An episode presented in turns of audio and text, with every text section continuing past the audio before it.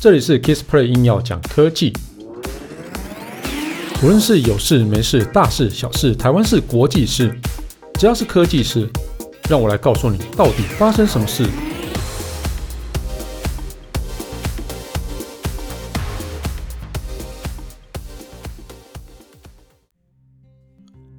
嗨，大家好，我是 Kissplay。啊，那欢迎大家收听这集节目啊！这集节目非常的硬，对，然后会硬到你可能不容易听得懂，不过没关系，如果你真的很想要知道一些技术上的东西，那不妨可以听一下这一集啊。那这个其实就上上一集有预告，我这集要聊一下什么是 LTPO OLED，那为什么 iPhone 十三？哦，Apple iPhone 十三它要用上 LTPO OLED 这个技术。好，那很硬的东西开始。那请大家可以耐心收听，我尽量讲的轻松简单一点。好啦，其实，在二零一八年的时候啊，Apple 它推出了 Apple Watch Series Five 哦，Series Four。那这个除了产品本身很优以外啊，那其实它令人眼睛一亮，就是用了极低功耗，就是非常低功耗的 LTPO OLED。啊，LTPO O OLED 就是一种 OLED 的一个技术了哈。那那现在用的技术叫做 LTPS。好，那这两个等下我们都会再分享一下哈，到底这两个到底是什么鬼？对，因为真的是什么鬼啊？好了，然后呢，接下来在二零二一年啊，就是明年啊，就传出传出说 Apple 即将把 LTPO 的技术啊放在全新的 iPhone 十三上面。那究竟这个技术到底有什么很那么强大的地方，可以取代原本的 LTPS 为基本的 OLED 技术？那我们现在用的 OLED 不是好好的吗？也没有什么问题啊。那为什么突然要改一下这个技术？而且改完之后，可能大家也没有感觉吧？对啊。不过这个 LTPO 的这个技术的出现啊，它其实解决了哈目前 LTPS 它其实还蛮为人诟病的两大问题。那或许您根本也没有感觉到 LTPS 的 OLED 到底有什么问题啊？不过我来跟大家分享一下，它到底有什么问题哦。等一下会讲。好了，那如果是以一般的报道来讲，然后那我其实在，哦这篇文章我已经已经发在哦电子科技的网站上面了。那很多很多人留言跟我说，哎，你不用啊，你不用跟。一般的读者去解释什么叫 LTPS、LTPPO，那你只要跟大家讲说 LTPO 比 LTPS 省电啊，所以如果你未来用 iPhone 十三哦，如果用到 LTPO 的荧幕的时候呢，啊，就是比较省电哦，这样就好了啊。不过我真的有时候要分享一些知识性的东西，就是分享完就觉得很开心。那虽然没有人看，没有人听，不过我自自我满足，好不好？啊，赶紧送的喝啊哦。好啦，那就反正大家多数报道说，就是 LTPO 比 LTPS 更有更低的功耗。那在荧幕荧幕它有高更新率的时候，就是我们看到什么一百二十赫兹啊，它那种高更更新率的时候，它可以降低电耗。然后它还有一个很厉害的功能，就是每秒一个画面的极低更新率。那我们讲一下这是画面更新率哈。那其实在荧幕的部分啊，如果是你动态荧幕的话哈，那每一秒钟，它可能会塞进六十个图片进去，让你看起来很连续。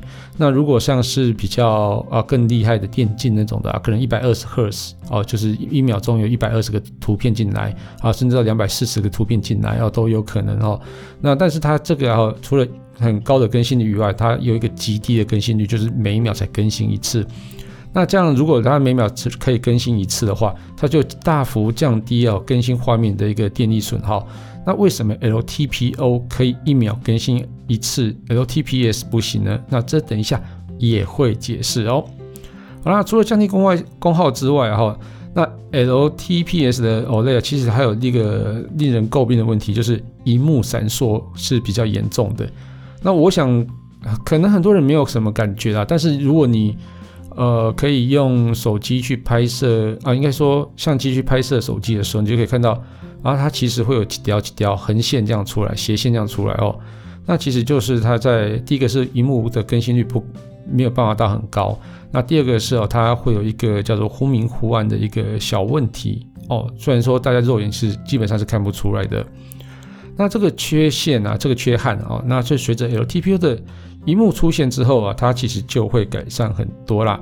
那我们先来聊一下什么是 LTPS 哈。那 LTPS 它是叫做 Low Temperature Polysilicon 的，就低温多晶矽。好，低温就是温度很低，而不是像苏菲那个低温。然后低温多晶矽呢，就是很多的晶，晶就是晶圆的晶，细就是 silicon，就是细骨的细。好，低温多晶矽哦。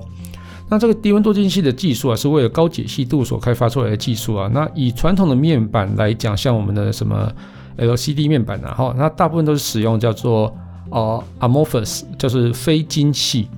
好，那我来解释一下什么是非晶矽，什么是多晶矽哈。那其实大家都知道嘛，那我们的电路板都是用，应该不是电路板，就是机体电路都是用细晶圆嘛，那晶圆就是细。好。那这个非晶系这个基板呢，哈，它是由非常好很多那个小的晶粒组成的一个很散乱的一个晶格结构。那这个呃，你可以想象哈，就是呃，当电子啊，我直接先讲它原理好了。当电子在经过的时候，它就遇到的阻碍会比较多。你就可以想象说，如果在客厅里面那堆了一堆杂物啊，如果我是一颗电子，我要经过这个客厅到另外地方拿东西，经过那么乱的地方，我是不是走路就会走得很慢？而且不小心还会踩到乐高哦，对，所以就是会一个很困难通过的一个情况发生。但是呢，多晶矽哦，它在晶粒之间的排整排排列是比较整齐、有方向性的、哦，所以你就是说，等于是刻意把它整理得很干净、很整齐，至少辟出一条路来之后呢，哦，那当这个晶格结构越完整啊、哦，那也有越完整的路线让电子电路来去通过哈、哦。所以像刚刚讲的，客厅越整齐，然后有劈出一条路来之后。我要去拿东西就很快嘛，哦，所以遇到的障碍物就很小。那最小最小的一个呃那个呃就是路线啊、应该说让路线最干净的时候，那其实你就是可以用金属嘛。但是其实在做用金属来去做这些晶圆的时候，其就是做呃机体电路来讲的话，现在目前是还没有开发出来这种技术了哦哦。不过这个就是先了跟让大家了解一下哦，所以就是 LTPS。它的那种哦，电子迁移率哦是要来比的比叫做非晶矽要来的高，也就是电子比较容易通过。好，哦，所以就是说，呃，以电子迁移率来讲哈，多晶系的电子迁移率是非晶系的一百倍哦，也就是说它的电路哦，就是电子可以更更顺畅的一个跑到另外它想要跑的地方去。好。那因为有了更高的电子迁移率，然后那像是哦像素里面，我们画面里面就一颗一颗的叫像素嘛。那像素里面其实它会有一个哦电容来暂存电子哦，让它那个有足够的电电流可以去让荧幕去启动这样子哈。哦，所以它暂存那个呃电子的电容器就不用那么大，那不用那么大就是不会占那么大面积嘛，所以可以放入更多更多的像素，就可以把它拿拿得更小嘛。那所以你就可以排列更紧密的一个像素，所以它就可以造就高解析度。好，那因为 OLED 它需要比较大的驱动电流，那 LTPS 七就是目前最适合 OLED 的一个显示技术。好，那刚刚我们讲到哈是低温多晶矽啊，那这个蛮有趣的哈，低温多晶矽的低温啊哈，其实不是真的低温哦，它还是很高温。好，那原因是为什么它要低温呢？是原本啊，如果要制制造那个多晶系哈，这件事情都要高达摄氏一千度以上的这种超级高温哦。那你手不用放进去了，靠近应该就毁了吧？哦，所以在制作上其实是非常困难。那低温多晶系呢？哈，它的温度，嗯，它也不是低温，因为它是它是压在摄摄氏六百度内啦。啊，六百度也是非常的高哈。所以，但是如果以制程来讲的话，这差了四百度的温度，其实在制作上其实就相对的容易哈，所以它是相对的低温啊，并不是温度真的很低哈。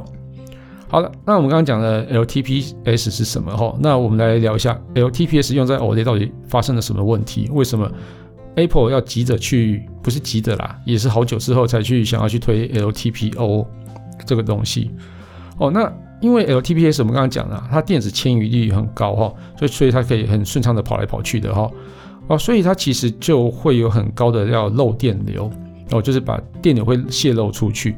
那这个电流泄漏出去之后，就会发生的问题哦，就是在那第一个问题啊，就是在电力损耗上其实相对的大哦，电力损耗其实非常的大，因为它漏掉了嘛。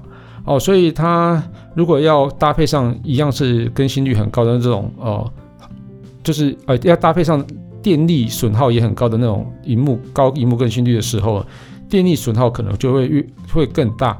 啊，如果像是 iPhone 啊，或是 Apple Watch 这种哦，电池体积很小啊，电量又也很小啊，整个就很拮据嘛，就重新定义一天的时间的这种设备啊，哦，如果要做上一百二十赫兹那种高更新率，然后加上五 G 的晶片，我想手机的电力续航应该就会变得非常的可怜哦，那可能又会重新再定义那个一天的时间，可能 Apple Watch 原本二十个小时嘛，那现在可能只剩下十五个小时可以用，嗯。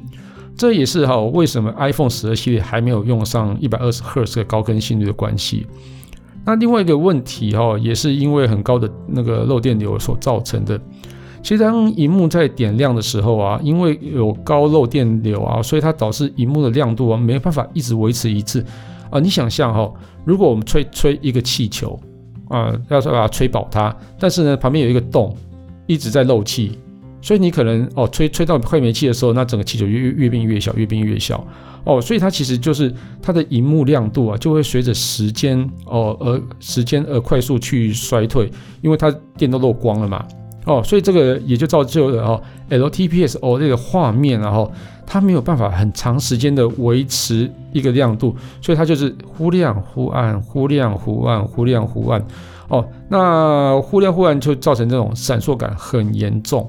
哦，那这个东西它当然是 LTPS OLED 会有一个解法，那等一下我们会跟大家分享它的解法是什么。但是因为这个解法也限制了它的一个发展。好，那我们要怎么解决这个问题呢？那很简单嘛，就是把那个漏电的地方找漏电地方把它降低就好了嘛，就不要让它再漏电就好了。哦，所以呢，LTPO 就是用来解决 LTPS 的问题哈。那 LTPO 是什么呢？啊，我念个全名给大家听哈。也一样哈，低温 low temperature，然后 polycrystal polycrystalline oxide 哦，polycrystalline 就是什么呃，就是多晶多晶氧化物，就是 polycrystalline oxide，oxide 就是氧化物的意思哦。这全名叫做低晶多低温多晶氧化物。靠，我这念完之后大家会睡着啊。好了，不管了，反正你睡着就睡着，对，很很好睡的节目。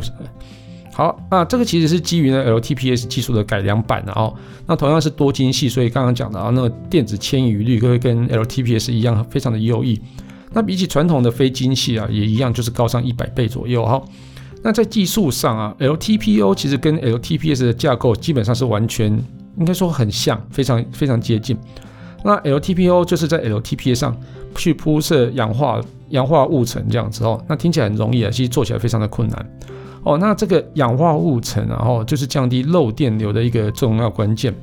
那 LTPO 的氧化物半导体啊，哈，在关闭的状况底下啊，它的电流其实是相当的低哦，就是所以它的漏电流当然也比 LTPS 来低，因为它本来电量电流就低啊，再怎么漏也不会漏到哪里去嘛。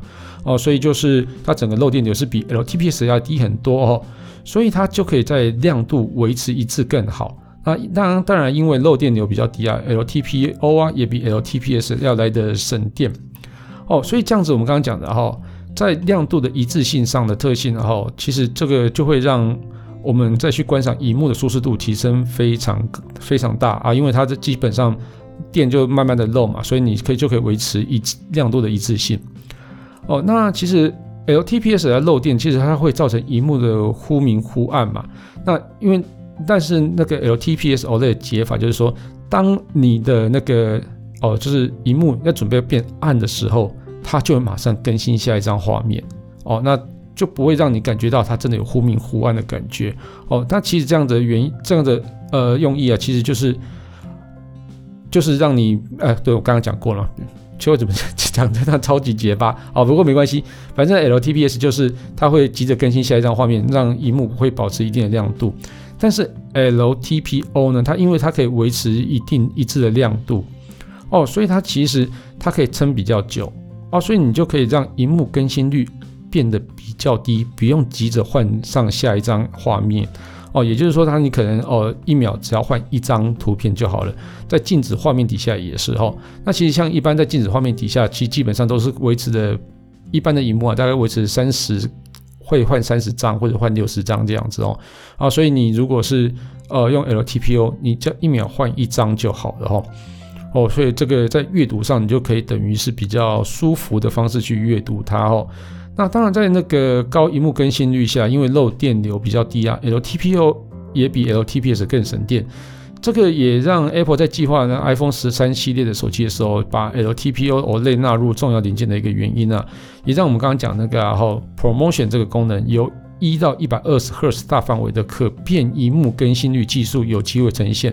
哦，就像是我们刚刚讲的哈，如果是你要静止画面的时候，你就用哦一赫兹。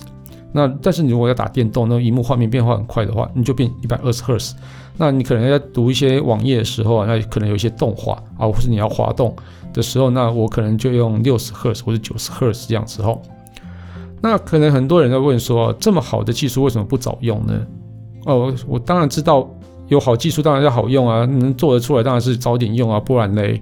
好啦，那现在其实目前就比较少数几几种有用上了。那其实原因当然就是说了，真的没有想象中的那么好做。我们刚才讲了哈，你我们刚光讲铺设氧化层这件事情，听起来好像很简单，好像铺棉被的感觉一样，但事实上根本不就就不是这样子哈。